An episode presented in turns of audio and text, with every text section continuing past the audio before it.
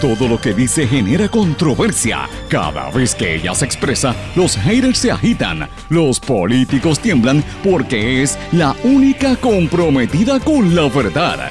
Periodista, bloguera, relacionista licenciada, analista de la noticia, escritora y le dicen la provocadora en las redes sociales. Y ahora comienza en blanco y negro con Sandra Rodríguez Coto.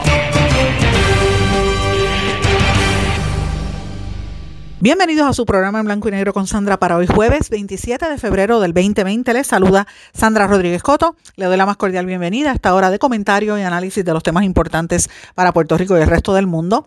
Eh, y está, estoy continuando en esta cobertura desde Michigan viendo lo que ocurre en Puerto Rico un poco desde la distancia, ¿verdad? Eh, lo cual nos da una perspectiva mayor de la realidad. Y estoy acá viendo también cuáles son los temas de interés en la nación americana eh, y lo que está preocupando sin lugar a dudas el tema del coronavirus en todas partes del mundo y aquí también. Pero señores, precisamente el tema principal que vamos a cubrir en el día de hoy es como el presidente Trump nombró al vicepresidente Mike Pence como la persona a cargo de dirigir la respuesta del gobierno de los Estados Unidos a esta epidemia o pandemia del coronavirus. Señores, eso provoca más miedo. En vez de darle seguridad a los americanos, los tiene temblando. Pero tenemos otras noticias también importantes a nivel de Puerto Rico. La Junta de Control Fiscal dice que le faltan pagos a la Administración de Retiro. Ellos le habían dicho a Wanda Vázquez que cuando dirigía justicia que había situaciones allí que no le, que debían dinero. Así que ¿dónde está el dinero de los, de los retirados? Esa es la pregunta que no quieren contestar. Mientras tanto, la gobernadora insiste en que no quiere ir a un debate con su hermano Pedro Pierluisi, lo cataloga de hermano al, al contendor, al, al, ex comisionado residente Pedro Pierluisi. Y me parece interesante porque cuando una persona no quiere debatir es por dos cosas, o que tiene miedo o eh, que, está adelante en las encuestas y no quiere perder puntos. Eso lo sabremos con el tiempo. Señores, el coronavirus llegó a América Latina, lo que aumenta el temor y la alerta a nivel mundial. Y hoy tenemos que hablar sobre lo que está ocurriendo en torno a esta epidemia. Estas y otras noticias son las que vamos a estar hablando hoy en blanco y negro con Sandra, desde acá, desde Michigan. Y este programa se transmite a nueve emisoras en todas las regiones de Puerto Rico. Las emisoras regionales que pertenecen o están afiliadas a la red informativa de Puerto Rico son Éxitos 1530 AM en Utuado, Adjuntas, Ayuya, Cumbre 1470 AM desde Orocovis y toda la zona de la montaña en el centro de la isla, 106.3 FM también en esa región y cubre hasta el norte. X61, que es el 610 AM en Patillas y toda la zona del sureste de Puerto Rico, 94.3 FM, toda esa región Salinas, Yabucoa, Maunabo. WMDD, el 1480 AM en Fajardo, cubre toda la zona norte, noreste de Puerto Rico y también obviamente las islas de Vieques y Culebra. Y Radio Grito WGDL 1200 AM en Lares.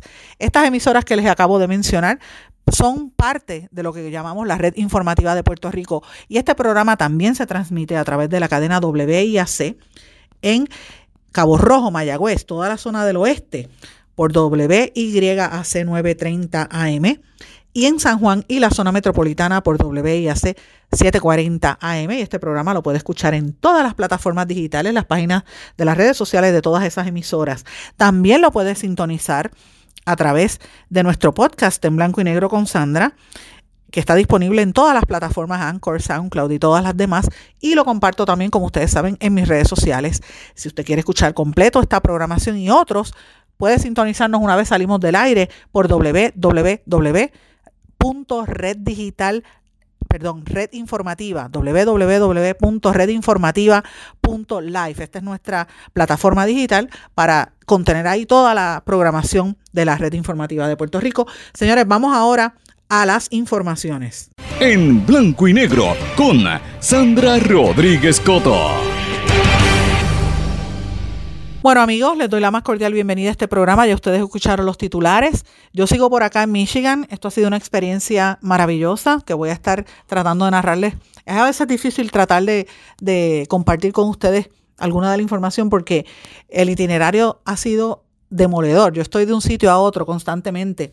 En el día de ayer fue un día bien, bien interesante. Tuve la oportunidad desde tempranas horas de la mañana, de compartir con el periodista y profesor del Knight Center for Environmental Journalism, o sea, el, Centro de Periodismo eh, Ambiental y profesor también de la Escuela de Periodismo en, el Colegio de Comunicaciones, Artes y Ciencias de la Informática en esta Universidad Michigan State. Estuve conversando con él, eh, Eric Friedman, y me llevó a una de sus clases, que es una clase bien interesante porque se llama, ellos le llaman Capital News Service, que es un servicio de noticias, algo así como lo que nosotros hacemos en la red informativa, pero desde el punto de vista de que ellos traen estudiantes y los ponen a cubrir noticias reales, temas reales de lo que está aconteciendo. Ellos funcionan como si fuera una sala de redacción. Los estudiantes se les exige hacer un trabajo profesional, les pagan. Y esas noticias entonces se le venden como reportajes a todos los periódicos del estado y de la zona. Esto es sumamente, y de toda esta región del, del centro de los Estados Unidos, del Midwest.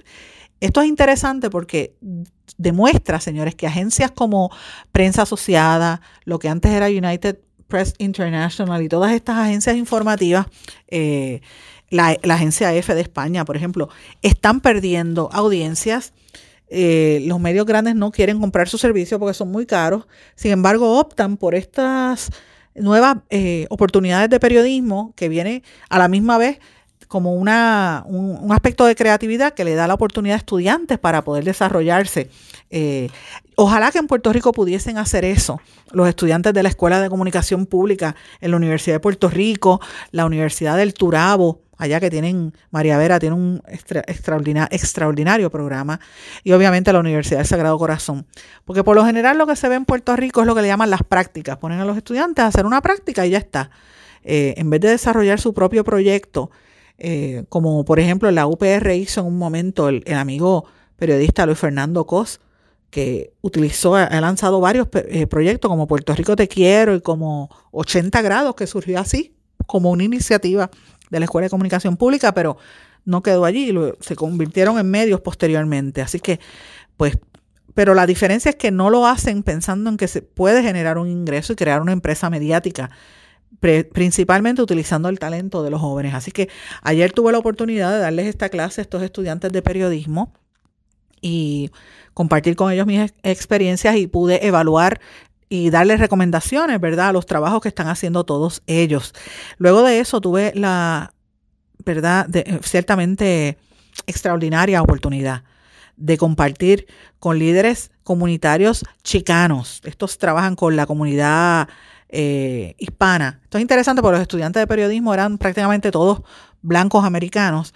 Y entonces, ah, luego de eso, bregué o trabajé, me reuní con estos líderes eh, chicanos de un centro de investigación que se llama el Julian Zamora Research Institute, eh, que hacen también muchos programas de investigación demográfica y han trabajado precisamente con la Universidad de Puerto Rico en el recinto de Calley ustedes saben que ahí hay uno de los mejores centros de investigación que tiene el país y han trabajado muy de cerca con ellos y estuvimos hablando eh, muchísimas noticias interesantes sobre pues los hispanos que vivían en lo que era Nuevo México y toda esa región y Nueva España antes de que fuese Estados Unidos y se convirtiera en estados del sur pues muchos de ellos se, se fueron moviendo hacia el norte y están aquí, tienen comunidades enclavadas desde hace cientos de años. Así que fue interesante esa conversación.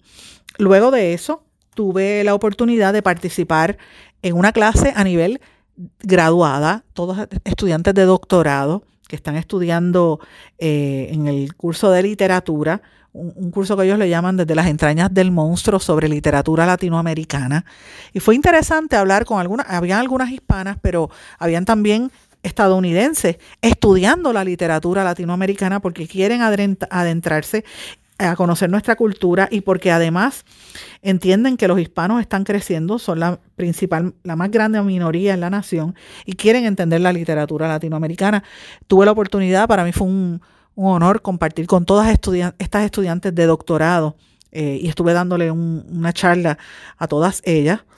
Y luego de eso fui entrevistada por una en una publicación académica de aquí de eh, Michigan State University. En todas ellas, mis amigos, yo estoy representando a Puerto Rico, todos ellos me, piden información sobre lo que está ocurriendo aquí y ciertamente fue Maravilloso. Mañana voy a estar reunida con eh, líderes eh, comunitarios de los latinos y de los chicanos aquí mismo en la Escuela de Educación, el programa del Departamento de Educación.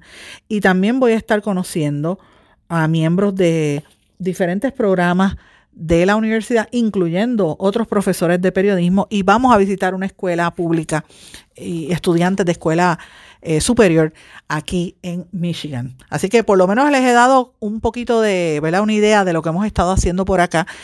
Hay mucho interés sobre lo que está pasando en Puerto Rico después del huracán María y de los terremotos. Esas noticias se ven aquí eh, y hemos estado hablando de todo eso, señores.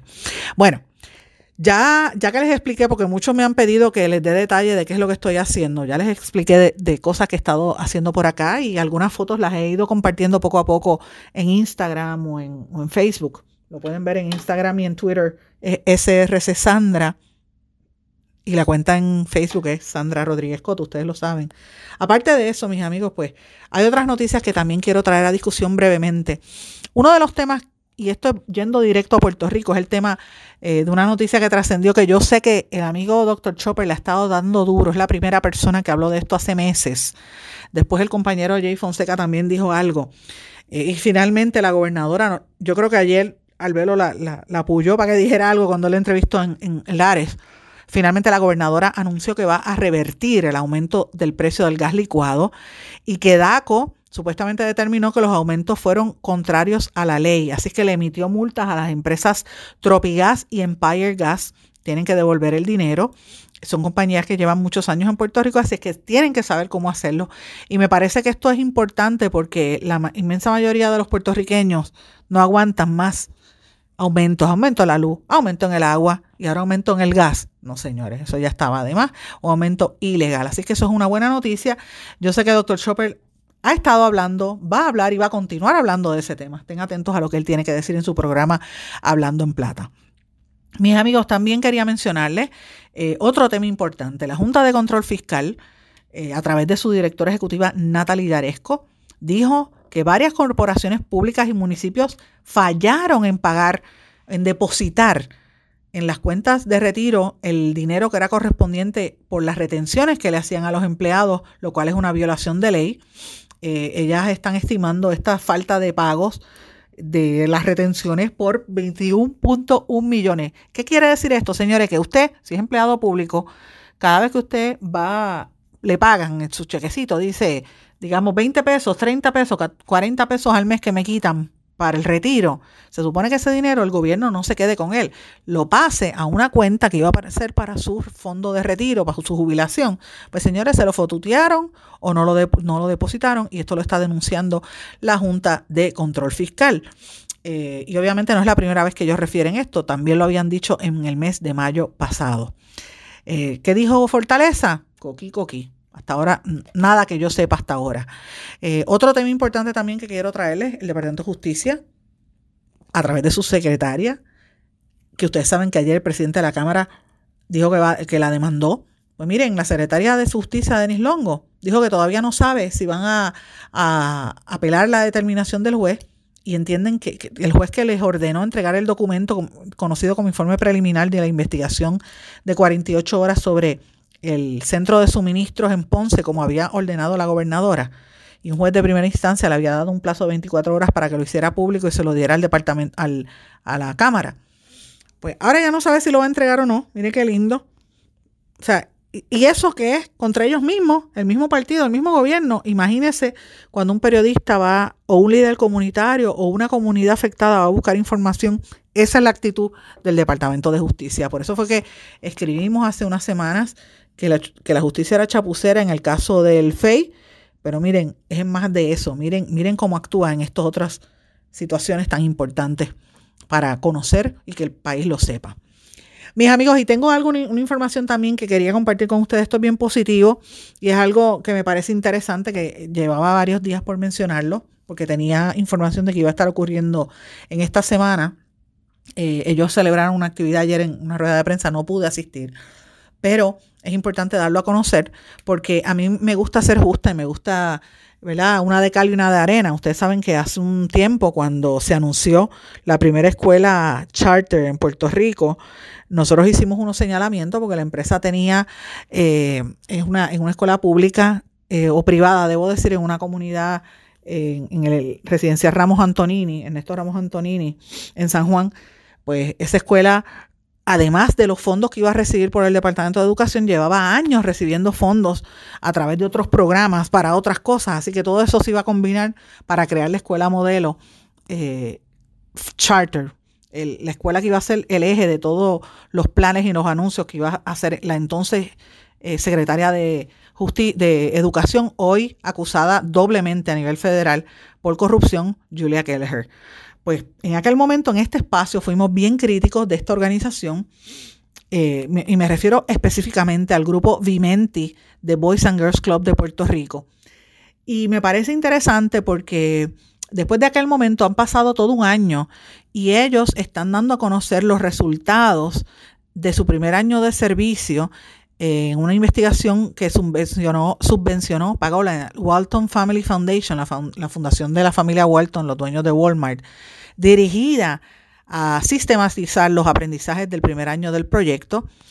Eh, y obviamente a ellos lo que hablan es el proyecto de servicios integrados de Vimenti y Girls and, Boys and Girls Club eh, en las áreas de educación eh, social y desarrollo económico, que eran las tres áreas que ellos querían combinar y presentaron los retos y lecciones aprendidas en el estudio subvencionado por Walton Family en las áreas de apoyo al estudiante, operaciones y finanzas y desarrollo profesional del personal. Eh, y obviamente pues fueron unos retos que según ellos fueron positivos. Vimenti, que es la primera escuela pública alianza o charter, graduó a 57 estudiantes de kinder y primer grado y a 133 integrantes de familias el año pasado.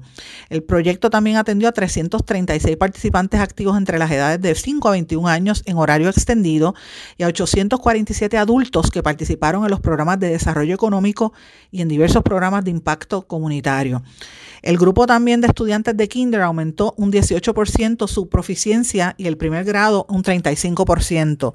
Y este, se ofrecieron 45.400 porciones de comida entre desayuno, almuerzo y cena, incluyendo la cena a todos los participantes, eh, entre otras cosas. Esto lo dio a conocer Vimenti a través de un comunicado de prensa bastante extenso donde habla de, de cómo ellos le asignan manejadores de casos a familias y ellos trabajan de manera holística el proyecto. Cogen al niño, pero también cogen a la familia y se encuentran que la mamá tiene eh, necesidades de estudiar o, de aprender ciertas destrezas, se las, se las canalizan a través de estos mismos programas y ayudan a la familia entera. Y eso está perfecto y me parece que es un proyecto encomiable y yo los aplaudo, una escuela muy bonita. Ojalá yo pudiese tener un, eh, eh, haber estudiado en una escuela así o tener a mi hija en una escuela así con, con hasta con aire acondicionado, está mejor que mucho colegio privado de los más caros de este país. Pero yo todavía tengo muchas dudas con este proyecto porque fíjense, no logra separar una cosa de la otra. Me mezcla la escuela con, con, el charter, con los adultos, con los papás. Y yo quisiera saber específicamente de los millones de dólares que se dieron para la escuela elemental y para ese primer kindergarten, que, que se explique claramente cuánto se utilizó, qué, es, qué pasó y cuál fue el desempeño.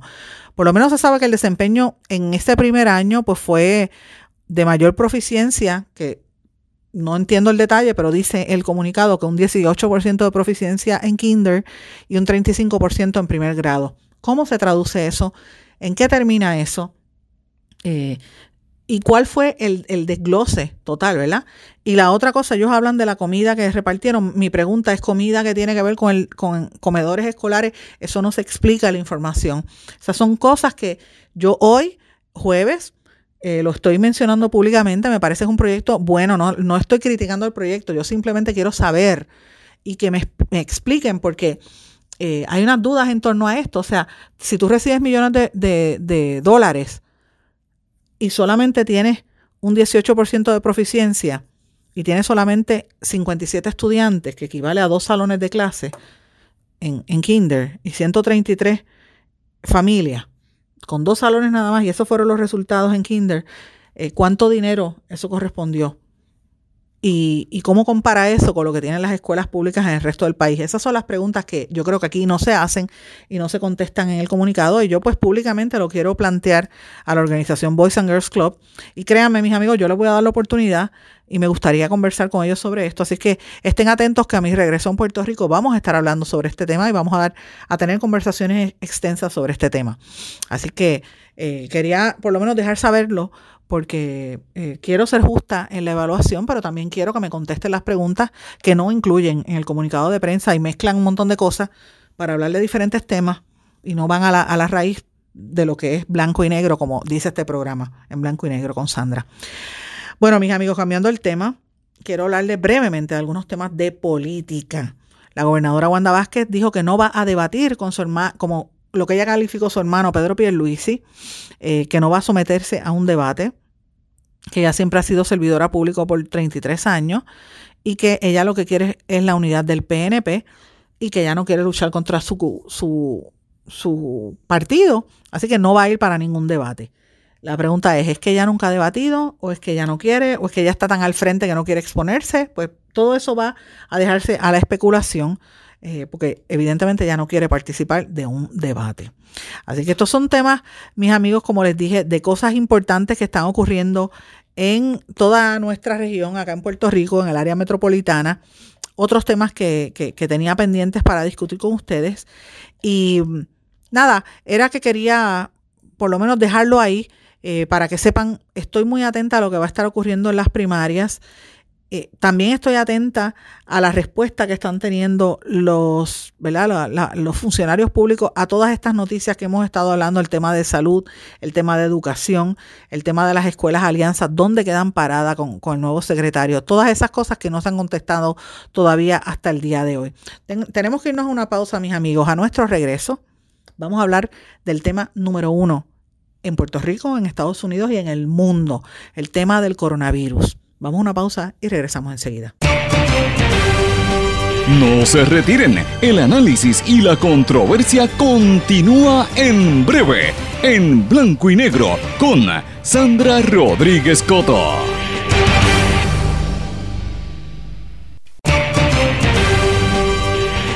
Y ya regresamos con el programa de la verdad, en blanco y negro, con Sandra Rodríguez Coto. Regresamos en blanco y negro con Sandra. Amigos, tengo que hablar de lo que ha estado ocurriendo en todo el mundo con el tema del coronavirus, COVID-19 y las nuevas cepas que han estado surgiendo. Es la noticia en todas partes. Créanme que acá en Estados Unidos, donde yo me encuentro, todo el mundo está hablando de eso. Eh, la gente está bien preocupada.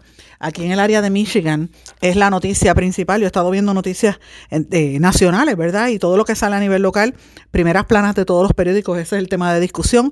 Ayer yo, como les dije en, uno de los segmentos, yo he estado teniendo reuniones con gente de diferentes comunidades eh, norteamericanos, ¿verdad? gente que viene de Canadá.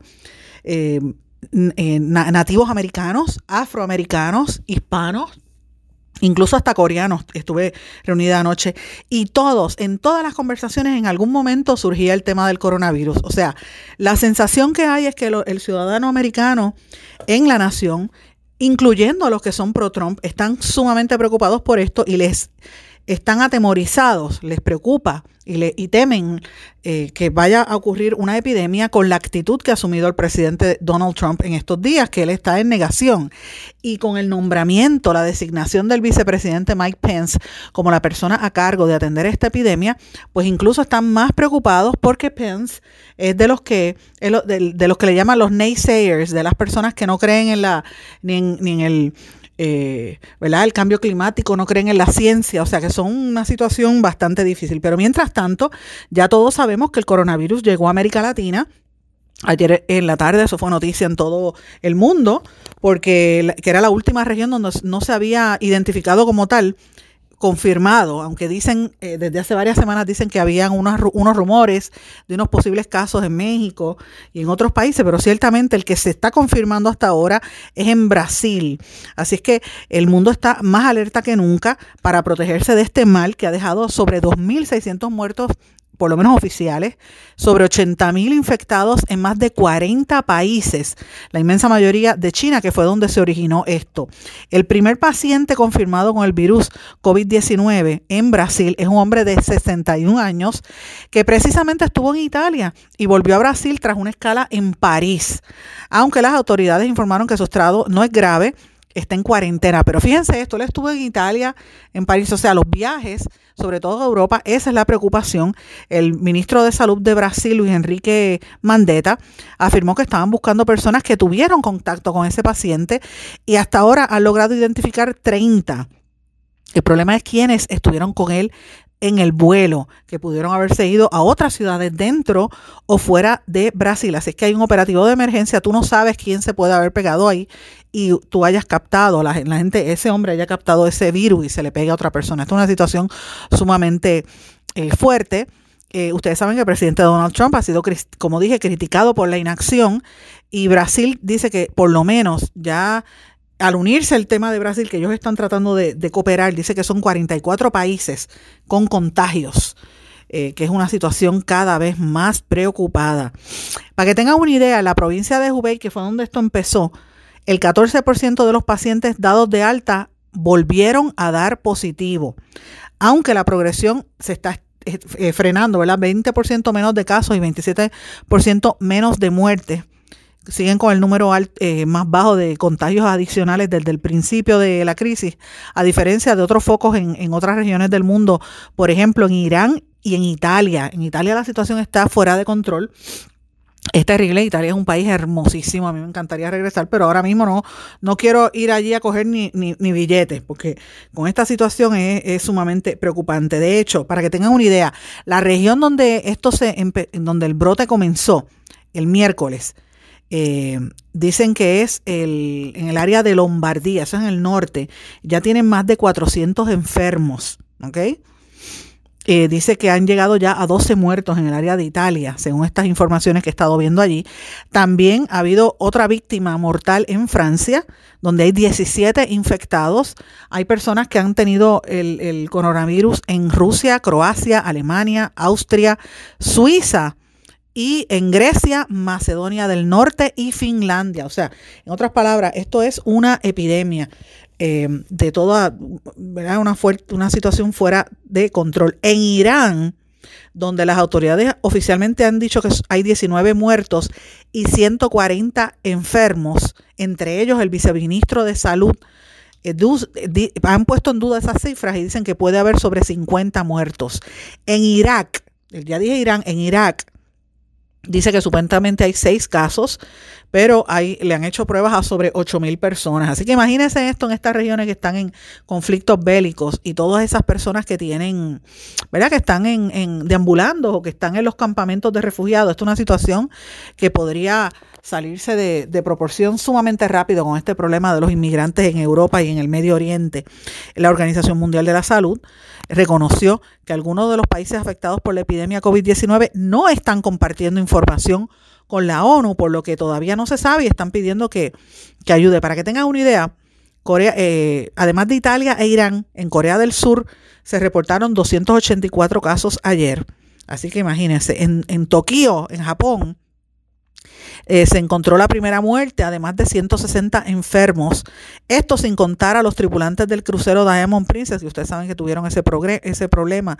Eh, las capitales europeas como Madrid, Londres, París y Milán también se han visto una serie de casos grandes. Como dije, en los Estados Unidos, Trump dice que estaba muy preparado, muy listo para hacerle frente a esta situación y que Mike Pence, el que va a estar a cargo, que él no quiere minimizar eh, ¿verdad? Que no quiere, él dice que está muy preparado, pero que sí quiso, trató de minimizar, debo decir, los temores que, de que el, virus se, se propague en América, porque dice que Estados Unidos eh, puede prepararse, él dice que no cree que sea, y que sea inevitable. Sin embargo, el presidente dice eso y el, el Centro para el Control de las Enfermedades lo desmiente y dice, miren, los americanos se tienen que preparar porque el brote podría ser más rápido y va a requerir más medidas como el cierre de escuelas, por ejemplo. Así que esto es una situación sumamente fuerte. Eso es una de las cosas que ha estado funcionando como estrategia de contención, que la gente no vaya a las escuelas. Eh, y es una situación de verdad fuera de control. Ya hay tres casos eh, nuevos en Estados Unidos para un total de 60 casos en los Estados Unidos. ¿Cuál fue la reacción de los políticos una vez Trump anuncia a, Pence? Pues, por ejemplo, Alexandria Ocasio, la, la, congresista, dijo que Mike Pence no cree en la ciencia y que es irresponsable ponerlo a él a cargo de esta, de atender esta epidemia, la respuesta a esta epidemia, porque estamos en, en, el, en la cúspide de una pandemia y la decisión puede costar vidas y que las eh, decisiones de Pence ya han tomado ya han costado vida a este momento. Así es que eh, ciertamente es una situación bien preocupante. Como dije, él había sido criticado, el Pence, en otras ocasiones por negar los hechos científicos sobre cambio climático. Así es que habrá que ver cuál es su postura al respecto. Ellos están pidiendo más fondos para atender y, tratar de conseguir una vacuna que van a faltar meses para eso. Y mientras eso sucede, señores, como yo les dije, yo llevo dos, días diciendo lo que la economía está teniendo un golpe contundente. Pues miren, en, en Texas el petróleo bajó en, su precio 2.34% por el aumento de los inventarios y el miedo por el coronavirus. Así que esto está teniendo un impacto directo en la bolsa del mercado en Nueva York. Y como le dije, eh, hay una gran preocupación en Italia, que es donde una, habido una serie de, contagios, el alcalde de la región, o el le llaman al presidente, que es el líder de la región del norte de ese país, eh, ya tiene, lo pusieron en cuarentena porque se le pegó el virus. Así que imagínate, por el momento no existe una cura.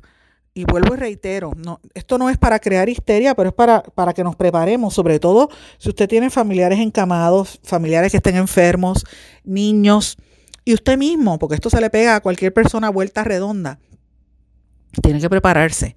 No hay una vacuna, como dije, pero ¿qué es lo que usted puede hacer para evitar eh, empezar mal? Pues mire, lo primero, tome mucha vitamina C, evite coger catarro. El, eh, ¿Verdad? Eh, es una situación emergente y, y no hay un tratamiento. Los pacientes se recuperan. ¿Usted sabe cómo? Porque tienen un buen sistema inmunológico. Y los médicos dicen que solamente pueden aliviar los síntomas. Por ejemplo, le puede bajar la fiebre, lo puede ayudar a aliviar la tos, le puede ayudar a eliminar la secreción nasal y, a combatir las dificultades para respirar, pero no lo van a curar. Así que hay una serie de recomendaciones que pide el Centro para el Control de las Enfermedades que son eh, paliativos, ¿verdad? Son situaciones que ayudan a prevenir que cosas que usted puede hacer de manera cotidiana previenen que se propaguen las enfermedades. Por ejemplo, si usted sabe que hay alguien está enfermo, y esto vuelvo y se lo repito, yo sé que estoy con esta, esta matraquilla todo el tiempo, pero señores, lo tengo que decir porque si esto llega a Puerto Rico tenemos que reaccionar. Si usted está cerca de una persona que ha estado con catarro, evite su contagio. Si usted va a toser, no se toque los ojos, ni la nariz, ni la boca. Si usted está enfermo tus hijos están enfermos, no los mandes a la escuela, déjalos en la casa. Si vas a estornudar, tápate, cúbrete las vías respiratorias, tápate la nariz, no es con un pañuelo. Toses ahí y después botas ese pañuelo, esa servilleta. Que no hagas como la gente que estornuda, ¡ah, bien duro. Y, y entonces a veces le escupen la cara a otras personas. Después que hagas eso, desinfecta los objetos las superficies que tocas con productos de limpieza de uso doméstico o, wipes. Lávate las manos frecuentemente con agua y jabón, pero no es eso de echarte agua y salir corriendo, no.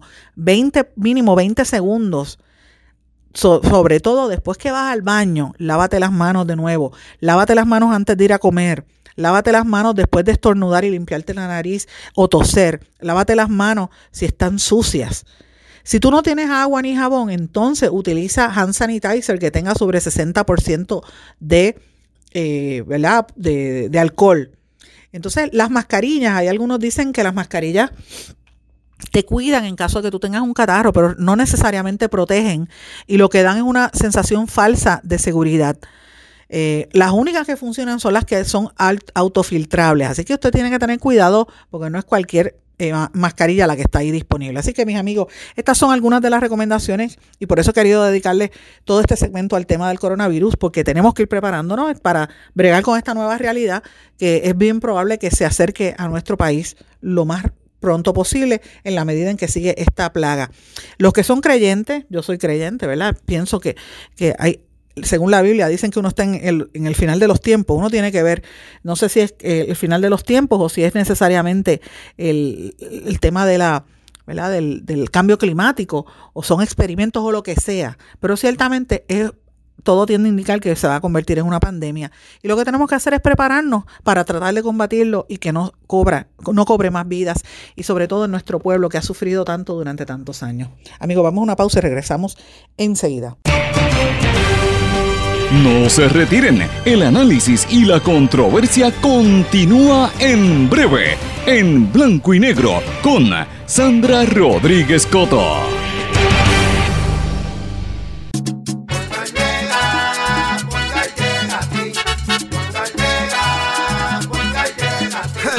Eso es lo que te responden, pero ahora botaron la ola, porque ya no importa en qué parte de la isla estés. Si tuviste un accidente, mi gente de Poingal le llega a tu casa o trabajo para que no te complique. Con servicio en todas partes de la isla y el mejor servicio al cliente. Por eso y mucho más, yo Viru lo digo, yo quiero Poingal. ¡Duro!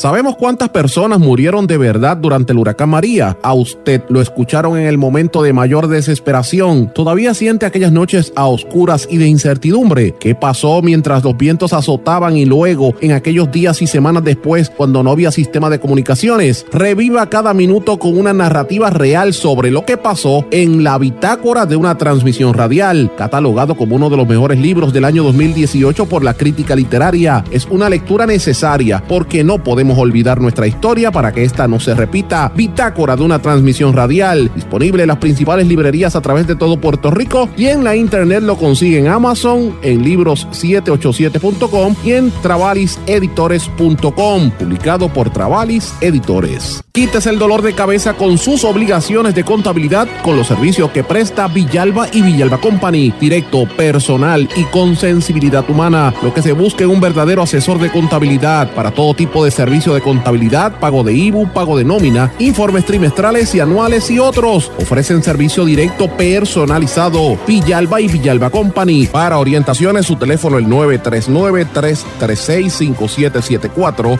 939-336-5774.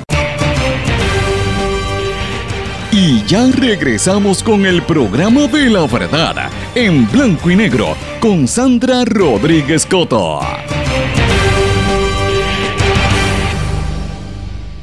Regresamos a esta parte final de Blanco y Negro con Sandra. Y amigos, quiero hablar de algunas noticias del, del mundo, sobre todo Estados Unidos. Más allá del tema del coronavirus, hay otras cosas importantes sucediendo. Ayer en los Estados Unidos se dio a conocer que uno de estos locos que entra a disparar en los lugares, un atacante, asesinó a cinco personas en la cervecería Molson Coors en Milwaukee, eso es en el estado de Wisconsin. El, informe también lo dio el mismo presidente de los Estados, Donald, de los Estados Unidos, Donald Trump, eh, y lo describió como un asesino malvado, que es algo terrible, y que su corazón está con la gente de eh, Wisconsin. El jefe de la policía de Milwaukee, que es de apellido hispano Morales, dio una conferencia de prensa en la que dijo que además de las víctimas, el atacante que murió tenía 51 años. Todas las víctimas eran empleadas de Molson Coors, no hubo heridos y ellos estaban investigando eh, ese incidente crítico en, ese lugar para ver de qué era que se trataba esa situación. Señores, y pasando de Estados Unidos, tenemos que ir ahora a países de América Latina, en Colombia. Señora, la situación en Colombia está color de hormiga brava. Cada día se pone un poquito más difícil. Eh, ustedes saben que es la misma tendencia de lo que ha estado ocurriendo en otras partes de América Latina. las muertes, los asesinatos viles crueles, sanguinarios de todos los líderes que son ambientalistas, de los líderes que son, eh, ¿verdad? Líderes comunitarios. Eh, es, una, es una situación tan difícil de describir, uno no lo puede ni, ni pensar. Y en Colombia la violencia ya está corroborado que durante el año 2019 fue dirigida, se ensañó específicamente en contra de los líderes indígenas. Eso lo, lo decretó un informe que hizo la Comisión de Derechos Humanos. en eh, la ONU, de la Organización de las Naciones Unidas, donde dijo que 100 defensores de derechos humanos y 66 líderes indígenas, o sea, 166 víctimas, fueron asesinados en el 2019 en Colombia, lo cual es un reflejo de la violencia por el conflicto armado que se ensaña contra los líderes sociales, según el informe anual que hacen en Colombia la alta eh, comisionada de la ONU para la cuestión de los derechos humanos. Señores, esto que está pasando en Colombia, yo lo menciono porque hay otros países de América Latina, en Brasil, por ejemplo, en Bolivia, en Ecuador sucedió también, donde a los líderes comunitarios o los líderes que son indígenas los atacan. Nosotros tenemos que darle, ¿verdad? Gracias a Dios y ser afortunados de que en Puerto Rico ese tipo de, asesinatos no se ve eh, de, de esa forma. Eh, y gracias a Dios, hasta ahora esto no ha sucedido, esperemos que no suceda, pero tenemos que estar atentos porque son países cercanos y son prácticas que por desgracia se están imitando un país como que imita al otro y pues a veces en vez de copiar lo bueno se copian de lo malo. Señores, en Chile eh, ha habido una campaña política crucial para el plebiscito del 26 de abril en el que los chilenos decidirán si van a reemplazar la constitución del 1980, la constitución que se hizo durante la dictadura militar. Y ese proceso comenzó ayer entre las autoridades y que le piden a los partidos que sean austeros y respetuosos con las opiniones contrarias. Los partidos políticos, ustedes saben que están bien desprestigiados en Chile por todas estas protestas, la situación que ha habido allí, y desde, desde esta semana pueden divulgar propaganda casa por casa, en la calle, en las redes sociales, en los medios de comunicación, donde los anuncios solo están permitidos un mes antes del referéndum. Así que vamos a estar muy atentos a lo que ocurre en Chile la, posible posibilidad de que eh, vuelvan otra vez, se reactiven eh, a la magnitud que había hace unos meses las protestas, porque han seguido protestando, pero no en esa magnitud, y obviamente evitar la violencia que ha estado ocurriendo por allá, que si se fijan, eso ocurrió después de lo, lo que nos pasó a nosotros aquí en el verano. Amigos, y en México, el presidente Andrés Manuel López Obrador dijo que está en contra de la legalización del cannabis para uso recreativo a pesar de que la propuesta está en la mesa de los legisladores y tiene opiniones divididas en su partido. Eh, esto lo dio a conocer el izquierdista Movimiento Regeneración Nacional, que es el, el, Morena, uno de los partidos con que él estuvo. Él, él había presentado una campaña antidrogas en, en, las conferencias de prensa que él le llama las mañaneras, que él hace todo, por, una conferencia de prensa matutina, y dijo que no piensa regular la marihuana para uso recreativo, sino para propósitos médicos solamente. Así que eso es parte de lo que anunció Andrés Manuel López Obrador, que estaba caliente porque con los asesinatos de mujeres no, no acaba de, enfriarse. Señores, eh, también hablando de México, me quedo ahí un, poquito. México va a permitir el desembarco del crucero MSC Meraviglia después de haber negado a atracar por sospecha de que había coronavirus allí mismo. Es un crucero que, de la, que venía de Ocho Ríos en la costa norte de Jamaica y de las Islas Caimán. Y pues había una sospecha, y, de, llegaban hasta Cozumel y había una sospecha de que había coronavirus en ese crucero. Así que mire, si usted está planificando un crucero, tenga cuidado, porque no sabemos cómo está la situación eh, y con todos estos tiros y, estas noticias, uno no sabe cómo, cómo ni qué esperar, ¿verdad? Eh, otro de los temas que también quería traerles, mis amigos, es el tema de lo que le llaman la pobreza multidimensional. ¿Qué es eso? ¿Qué es eso de la pobreza multidimensional? Eh, que es como le están diciendo ahora en Argentina. ¿Cómo es que la pobreza es multidimensional? Pues miren, la Universidad Católica de Argentina, ellos le llaman la UCA, preparó un informe que indica que el 37.5% de la población tuvo problemas para acceder a alimentos, vivienda, educación y otros derechos básicos. Eh, esto es lo que ellos le llaman la pobreza multidimensional, eh, que, que, incluye todas esas carencias. El estudio que lo publica el Observatorio de la Deuda Social Argentina, bajo el título La pobreza más allá de los ingresos, dice que 15.7 millones de, de, argentinos tienen sus necesidades básicas insatisfechas, cuando la, sobre todo la población se estima en 42 millones de habitantes. El informe también revela que hay un incremento de 6.2% comparado a lo que había en el año 2018. O sea que hay casi 1.5 millones más de argentinos que están en ese nivel de pobreza, según ese estudio que viene haciéndose desde el año 2016. De hecho, desde el 2016 ellos ven un deterioro exponencial en la pobreza, un aumento en la pobreza en ese país suramericano. Y, y, esto yo lo traigo porque no podemos olvidar que en Puerto Rico hubo recientemente, el Instituto para la Juventud presentó un estudio sobre la pobreza infantil en Puerto Rico y lo que esto representa porque son niños que nacen en el ambiente de pobreza y se van a quedar ahí, no pueden salir ni sus niños ni sus familiares y crecen y llegan a ser adultos pobres, no hay una manera de, escapar de la pobreza aquí en Puerto Rico. Así que es importante que nos miremos en esos espejos, ese reflejo de, cómo está la situación de la pobreza en nuestros países hermanos. Y obviamente, pues uno lo mira y, no, uno dice, no es que uno diga que está mejor que los otros, sino que uno tiene que observar qué pasó en esos países para llegar al nivel, al nivel de miseria y pobreza como en el que están y cuán cerca o cuán lejos podemos estar nosotros. Eh, de, llegar a esa situación con la realidad que estamos viviendo, que no hemos caído todavía, mis amigos, en tiempo. Acuérdense que eh, nosotros tenemos ya las decisiones que va a tomar la Junta de Control Fiscal, los recortes que vienen, en, lo que viene con los, con los recortes de pensiones y de bonos, todavía no lo hemos sentido realmente en el bolsillo. Hay que ver qué va a pasar. La venta de terrenos en Puerto Rico, eh, desplazando a las comunidades. O sea, todo eso tiene una implicación. ¿Dónde es que se están mudando los pobres en Puerto Rico? La clase trabajadora tiene el acceso, cuántas quiebras se han radicado. O sea, son cosas que tenemos que mirar porque todo eso incide en lo que es la, el tema de la, ¿verdad? De, la pobreza y las posibilidades de salir, porque realmente ser el sueño de mucha gente, ser el sueño de, de, la, de los 50 y los 60, que tú, como decían en Estados Unidos, el sueño americano, tú trabajabas para lograr tener tus metas, lograr llegar a tener este eh, una convertirte y salir de la pobreza y poder acceder a la por lo menos una clase media, pero vemos que la clase media en Estados Unidos, en el mundo y sobre todo en Puerto Rico está cada día achicándose más y convirtiéndose muy mucho más rápido en una clase pobre. Así es que traigo esto de Argentina para que lo pongamos en el espejo de Puerto Rico y nos miremos ante ese espejo.